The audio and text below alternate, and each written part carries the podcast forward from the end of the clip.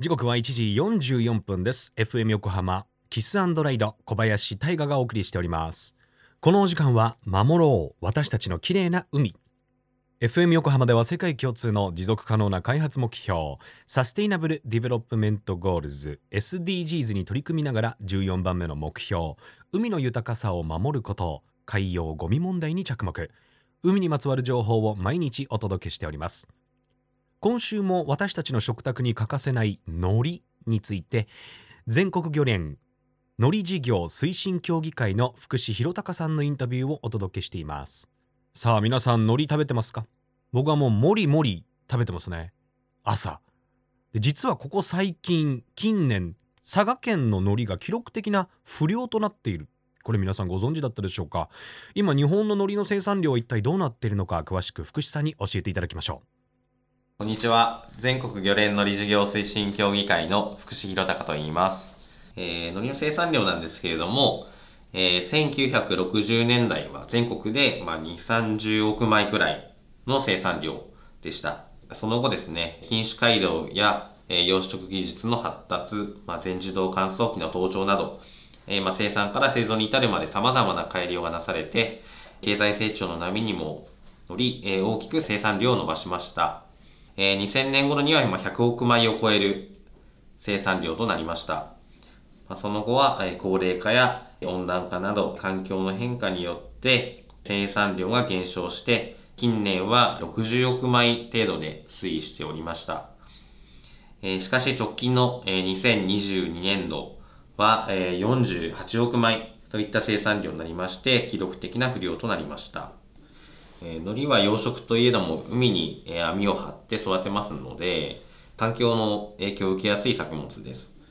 えー、近年は海水温が高い状態が続いたり、まあ、降雨が少なく栄養が不足するなどして、海苔が生育しにくい環境となっている場合が多く、海苔が減っている原因の一つとなっています。2020年度の漁期は、まあ、雨が少なかったりですとか、あと、ま、日差しが強かったりですとか、まあ、そういった状況が多くて、海になかなか栄養が供給されなかったんですね。で、その状態が続いたこと、で、また、その、植物プランクトンがいまして、まあ、赤潮と呼ばれたりするんですけれども、それが発生することによって、海の栄養を食べてしまうんですね。海苔もその栄養を使って成長するんですけども植物プランクトンが多くて赤潮が発生しているあの状況が長く続いたので、それが不良につながったという、状況ですね。2022年度の、一番最近の漁期の生産量なんですけども1位は兵庫県2位が佐賀県3位が熊本県4位福岡県5位に宮城県となっておりまして、実は、えっ、と、19年連続で佐賀県が全国で海苔が一番取れている県だったんですけれども、えー、直近の2022年度の漁期では、この不良の影響で2位となったというような状況があります。やっぱりその水温ってすごい大事なキーワードで、その水温が高くなってしまうと、まあ、なかなか成長できないよねみたいな状況があって、ただ一方でその簡単にその九州の人がじゃあ北海道に行って海苔の養殖を新たに始められるかっていうのは難しいので、やはりその高い水温に強い品種の開発といったものをまあその国の研究機関ですとかが中心となって行ってまして、そういった研究にもまあ漁師さんが協力しながら、お互いにこう持ちつ持たれつで研究を進めながら、まあ、新たな品種開発っていうのもまあ行っているというような状況もあります。全国漁連のり事業推進協議会の福士弘隆さんありがとうございました。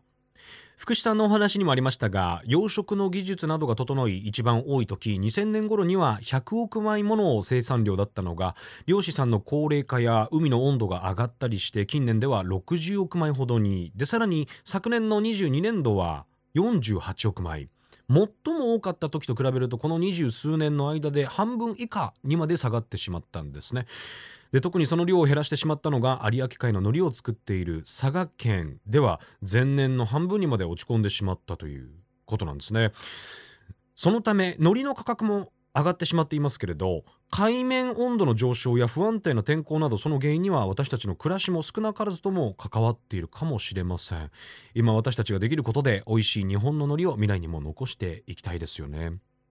今日の海苔の生産量についてのお話など詳しくは FM 横浜特設サイト海を守ろうからも聞くことができます。ぜひ覗いてみてください。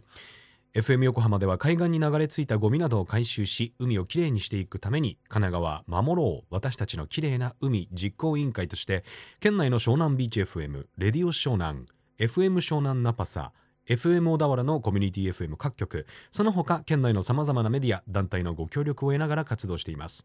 また日本財団の海と日本プロジェクトの推進パートナーでもあります。FM 横浜守ろう私たちのきれいな海 Change for the Blue 明日もお楽しみに。